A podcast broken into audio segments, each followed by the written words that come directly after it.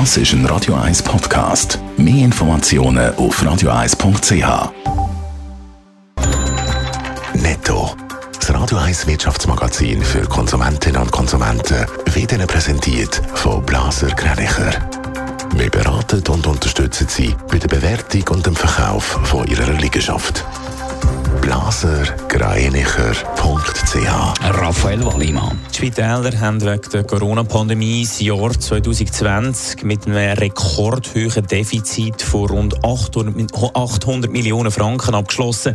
Das teilt das Bundesamt für Statistik mit. Auch die Alters- und Pflegeheime haben einen Verlust von rund 400 Millionen Franken müssen verkraften. Der Zürcher Kantonsrat diskutiert heute über eine Steuersenkung. Die bürgerlichen Parteien wollen den Steuerfuß der Staatssteuer um 1% senken. Der Kanton wird finanziell gut dastehen. Die Bürger sollen von dem profitieren. Die linken Parteien wehren sich dagegen, weil eine Einzelperson durchschnittlich nur etwa 14 Franken jährlich spart. Der Bund will die Entwicklung der Arzneimittel gegen das Coronavirus fördern. Er hat mit vier Schweizer Unternehmen Verträge abgeschlossen. 27 Millionen Franken fließen unter anderem in die Entwicklung von einer Behandlung von Long-Covid. Die neuen Medikamente sollen bis Ende nächstes Jahr erhältlich sein. Fleisch- und Milchprodukte sind nicht gut für das Klima, das ist ja eigentlich bekannt. Eine äh, Untersuchung zeigt jetzt aber, für wie viel Treibhausgasemissionen die Fleisch- und Milchindustrie verantwortlich ist. Raphael Wallimann, wie umweltschädlich sind Fleisch- und Milchprodukte?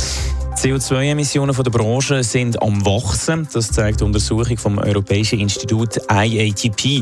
Es hat die Klimabilanz der 35 grössten Rind-, Schweine-, Geflügel- und Käsereiunternehmen mit Hauptsitz in der EU untersucht. Auch die Emissionen der Lieferketten sind mit einbezogen worden. 2018 ist die Fleisch- und Milchindustrie für 7% der Emissionen in der EU verantwortlich gewesen. Der Klimafußabdruck der Branche ist mit den grossen Akteuren im Bereich fossile Brennstoffe zu vergleichen. Was macht die Fleisch- und Milchbranche gegen das Problem? Offenbar eben zu wenig. Einmal laut den Forschenden von IATB.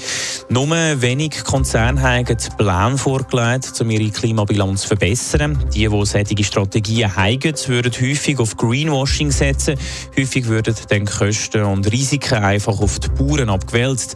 Es braucht eine klare Strategie von der Branche, dass CO2-Emissionen nicht weiter steigen. Netto, das Radio 1 Wirtschaftsmagazin für Konsumentinnen und Konsumenten.